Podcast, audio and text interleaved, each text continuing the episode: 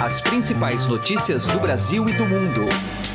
Política, esportes. Informação com a credibilidade do maior jornal do país. Estadão Notícias. Olá, eu sou Gustavo Lopes e está começando a partir de agora mais uma edição do Estadão Notícias, nosso podcast com análises, entrevistas e informações sobre os temas mais importantes do momento no Brasil e no mundo.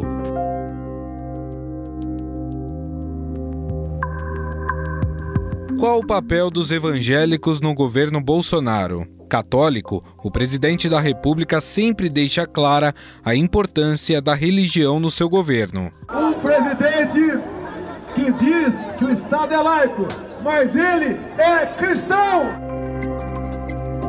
Inclusive, dando a entender que pode indicar um ministro do Supremo Tribunal Federal que seja evangélico. Então, com todo respeito ao Supremo Tribunal Federal, eu pergunto-lhes: existe algum entre os 11 ministros do Supremo evangélico, cristão, assumido? Será que não está na hora de termos um ministro do Supremo Tribunal Federal evangélico? No seu governo, eles também estão presentes. Ministra da Mulher, Família e Direitos Humanos, Damares Alves, chama a atenção por suas comparações não tão convencionais. O desenho Frozen eu assisti, ele é um desenho bonito. Eu até cantei muita música. Livre estou, livre estou. Por que, que ela termina sozinha no castelo de areia, de gelo? Porque ela é lésbica. Um adendo. Essa indicação gerou a primeira rusga de Bolsonaro com um dos seus mais importantes apoiadores, Magno Malta, de quem Damares era assessora. Eu encampei com ele uma missão. A missão de livrar o Brasil desse viés ideológico. Quebrar o viés ideológico. O outro ministro de Bolsonaro é Marcelo Álvaro Antônio do Turismo, que integrou a Frente Parlamentar Evangélica quando era deputado. E que Deus abençoe o nosso Brasil! Após um apoio quase que totalitário das lideranças evangélicas na campanha. Isso não vai ser uma tarefa fácil. Nós vamos ter que orar para Deus dar graça e sabedoria a esse homem, porque não vai ser fácil, não a situação começou a estremecer quando alguns parlamentares evangélicos ameaçaram independência no Congresso, por entender que o governo não tem dado a atenção necessária às pautas de costume, como a questão do aborto. Mas a situação que parecia estremecida começou a melhorar. A demonstração foi dada na Marcha para Jesus, que marcou a ida pela primeira vez de um presidente ao evento. O presidente da República Federativa do Brasil, Jair Messias Bolsonaro. Quem tem se destacado nesta reaproximação dos grupos religiosos com Bolsonaro é o deputado federal por São Paulo, Marco Feliciano, do Podemos. Continue orando pelo capitão, viu? Pastor da Catedral do Avivamento, ligado à Assembleia de Deus, Marco Feliciano é também empresário. Na política, foi eleito deputado federal em 2010 e permanece no parlamento até hoje. Aliás, Marco Feliciano já disse que seria o candidato ideal a vice-presidente em uma possível reeleição de Jair Bolsonaro. O que de fato pensa o deputado sobre o governo Bolsonaro e quais são as suas pretensões nesta reaproximação com o presidente? Essas e outras questões foram trazidas pelo repórter de política do Estadão, Pedro Venceslau, que conversou com o deputado. O Estadão Notícias é publicado de segunda a sexta-feira, sempre às seis da manhã, e você pode nos seguir e assinar gratuitamente nas plataformas iTunes, Deezer, Spotify, Google Podcasts e qualquer agregador de podcasts. Sejam bem-vindos e boa audição. Estadão Notícias.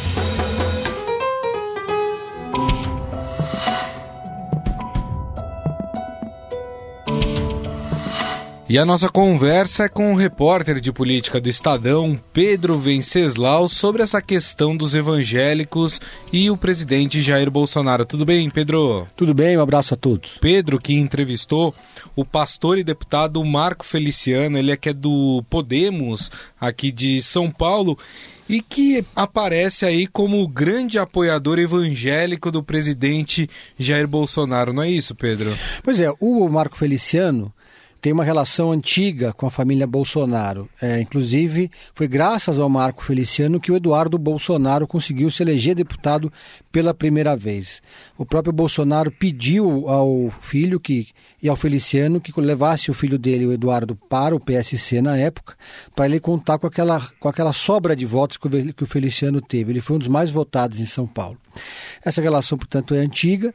E agora, é, uma vez que o Bolsonaro chegou à presidência, o Feliciano se aproximou muito do presidente e foi nomeado vice-líder do governo justamente para fazer essa aproximação e essa ponte com o mundo evangélico. O Bolsonaro contou com o apoio dos evangélicos na eleição do ano passado, mas ele não tem uma relação mais próxima, concreta, com as principais lideranças evangélicas do país, com as principais denominações. E o Marco Feliciano, que é pastor, foi o responsável escolhido para essa tarefa. Então, desde eh, que o Bolsonaro escolheu o Feliciano, eles têm viajado juntos para várias cidades, participado de cultos, participado de, de grandes eventos, de várias igrejas diferentes. E pela primeira vez o Bolsonaro foi na Marcha para Jesus. Todo lugar que eu vou com o Bolsonaro, o segurança tem que, tem que blindar ele porque a multidão simplesmente o ovaciona, querem tocar nele, todos os lugares. Não tem que o Bolsonaro foi até agora que ele foi vaiado. E o pano de fundo dessa aproximação, além de Bolsonaro construir uma base social sólida, são mais de 60 milhões de evangélicos, ele também já está mirando 2022, porque a ideia é que do, do Feliciano, segundo ele me disse, é ter um vice evangélico do Bolsonaro na disputa pela reeleição, esse nome pode ser o dele, inclusive, para ter essa base de partida num projeto presidencial. Inclusive, durante a entrevista, né, Pedro, você com, conversou com ele sobre essa história de reeleição. O Bolsonaro já tinha se colocado contra a reeleição, agora ele volta a falar na possibilidade eh, de tentar uma reeleição. E o próprio Marco Feliciano se coloca aí como um possível vice na chapa com o Bolsonaro para 2022, é isso, Pedro? É, o Bolsonaro, segundo o Feliciano, decidiu colocar esse tema na agenda porque eh, na avaliação deles houve uma precipitação do jogo eleitoral de 2022. Bolsonaro falar em eleição agora é muito cedo, não é porque outros candidatos ou pré-candidatos já estão em campanha. Ou você tem dúvida de que o Dória está em campanha? Né? Ou você tem dúvida que o governador do Rio de Janeiro, o Witzel, que já falou que é candidatíssimo à presidência, né? Ciro Gomes, que não para de dar, de dar, de dar entrevista em todo lugar que vai. Então, o Bolsonaro, acho que ele está marcando território. Para demarcar terreno, o Bolsonaro se colocou é, como candidato à reeleição, do tipo, esqueçam o que eu disse, não é a primeira vez que isso acontece, é muito comum os políticos renegarem a reeleição, mas no, no meio do mandato decidirem concorrer. A surpresa foi que foi muito cedo, né, Gustavo? O, o, o, Bolsonaro não completou aí nem metade do primeiro ano do mandato e já está falando em reeleição. E essa é uma novidade que agita um pouco o mercado político, né? Pelo que você sentiu, Pedro, o clima entre os evangélicos não é de total apoio ao Bolsonaro, somente uma parte da chamada Frente Parlamentar Evangélica que está apoiando o Bolsonaro e um dos condutores desse apoio é o próprio Marco Feliciano? Olha, o Bolsonaro, assim que foi eleito, ele mandou alguns sinais que não foram bem, bem recebidos pela comunidade evangélica. Por exemplo, uma demanda dos evangélicos é a mudança da embaixada brasileira de Tel Aviv para Jerusalém. Isso ainda não aconteceu e não há menor previsão de que vá acontecer. Outra reclamação dos evangélicos é que a famosa pauta de costumes, ou a pauta mais ideológica do governo, ela está no discurso, mas ela não está na prática. Dentro do Congresso Nacional, a agenda do governo tem se focado totalmente na reforma da Previdência e, ao mesmo tempo, em outros temas laterais, como, por exemplo, a questão do posse de armas. Só que os evangélicos estão ficando impacientes porque essas demandas, como, por exemplo, a questão do aborto ou a questão da homofobia, por exemplo, elas elas não estão, é, não estão na agenda dos líderes partidários e também não, estão na, não está na agenda da Casa Civil da Presidência da República. Então há aí algum tipo de atrito. Outra coisa é que as igrejas elas não necessariamente dialogam entre si. Por exemplo, uma igreja que é muito forte, mas que ela é autossuficiente, ela não, não tem o hábito de, de, de dialogar politicamente com outras igrejas, é a Igreja Universal do Reino de Deus, que é dona da TV Record.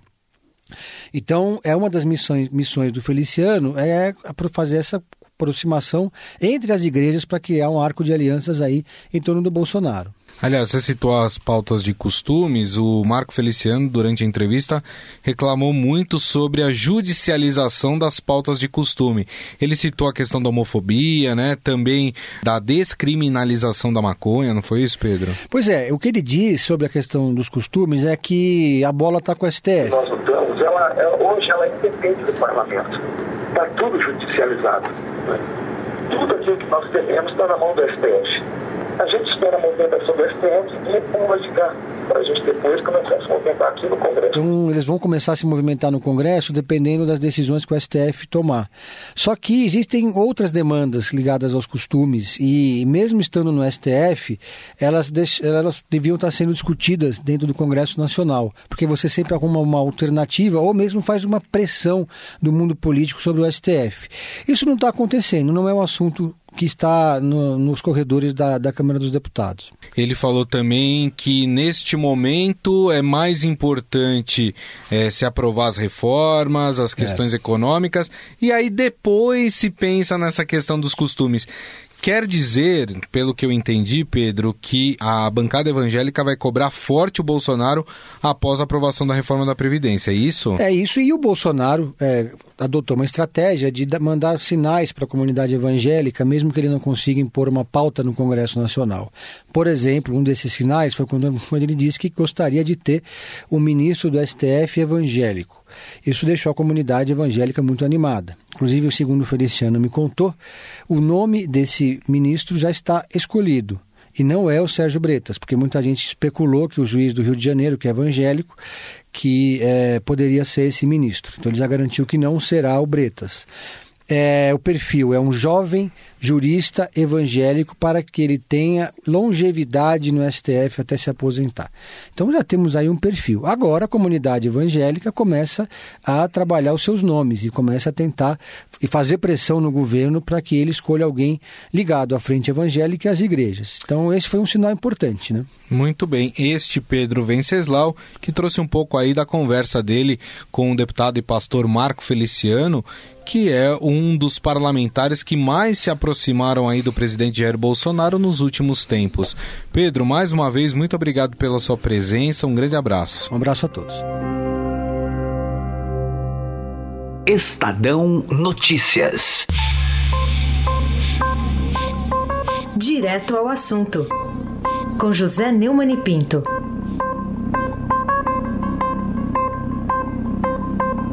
Uma das declarações mais cínicas que eu já li na minha vida é a do senador Jacques Wagner, do PT da Bahia, dizendo que se sente arrependido de ter participado da aprovação da lei que instituiu a delação premiada no Brasil, no governo Dilma Rousseff, por causa da carta que o Léo Pinheiro escreveu para a Folha de São Paulo, narrando em detalhes a corrupção, a reforma do apartamento triplex e também do sítio Santa Bárbara em Atibaia pelo ex-presidente Lula, recebendo propina de Odebrecht e OAS, que é o caso dele, o Léo Pinheiro é da OAS, porque nós não prestamos atenção no detalhe. Olha, é impressionante a autocrítica do PT. Né? Ah, o Instituto da Delação Premiada é um método de investigação policial e judicial aprovado nos Estados Unidos, na Itália, no mundo civilizado. O Brasil entrou é, nessa mesma, nesse mesmo time, nessa mesma equipe, ainda no governo Fernando Henrique, depois no governo Lula e, por fim, na Dilma Rousseff, com vários aperfeiçoamentos da lei, conforme pudemos ler em vários artigos do grande especialista sobre corrupção no Brasil, que é o professor da, de Direito da USP, Modesto Carvalhosa. A lei foi aprovada na Lava Jato quando possibilitou que se levasse para a cadeia bandido de alto coturno como o ex-presidente Lula ou então o empreiteiro Marcelo Odebrecht. Agora, o PT tem um estilo de autocrítica espetacular. Em vez de se arrepender de ter roubado, em vez de se arrepender de ter quebrado o país, em vez de se arrepender de ter dado um prejuízo enorme à Petrobras, ele se arrependeu de ter criado a delação premiada que permitiu que os autores desse roubo, do PT e de seus partidos aliados e até da oposição do PSDB, fossem investigados, condenados e presos. É um absurdo total. José Neumann de Pinto, direto ao assunto. Estadão Notícias. Conheça o lado private da XP, que une a solidez financeira de uma marca global com o dinamismo de um family office. O resultado é uma experiência exclusiva, acompanhada dos melhores profissionais de investimentos do mercado e na gestão de grandes fortunas para preservação e aumento do seu patrimônio. Conte com serviços de gestão ativa de patrimônio. Por aqui, nossos profissionais traduzem temas econômicos relevantes para produtos de investimento, oferecem o acompanhamento necessário para montar uma estratégia estratégia de planejamento sucessório e consideram o cenário global como base. Acesse xpprivate.com.br. O Estadão Notícias desta sexta-feira vai ficando por aqui. Contou com a apresentação minha, Gustavo Lopes, e montagem de Nelson Volter. O diretor de jornalismo do Grupo Estado é João Fábio Caminoto. Mande seu comentário e sugestão para o e-mail podcast@estadão.com um abraço, um bom final de semana e até mais. Estadão Notícias.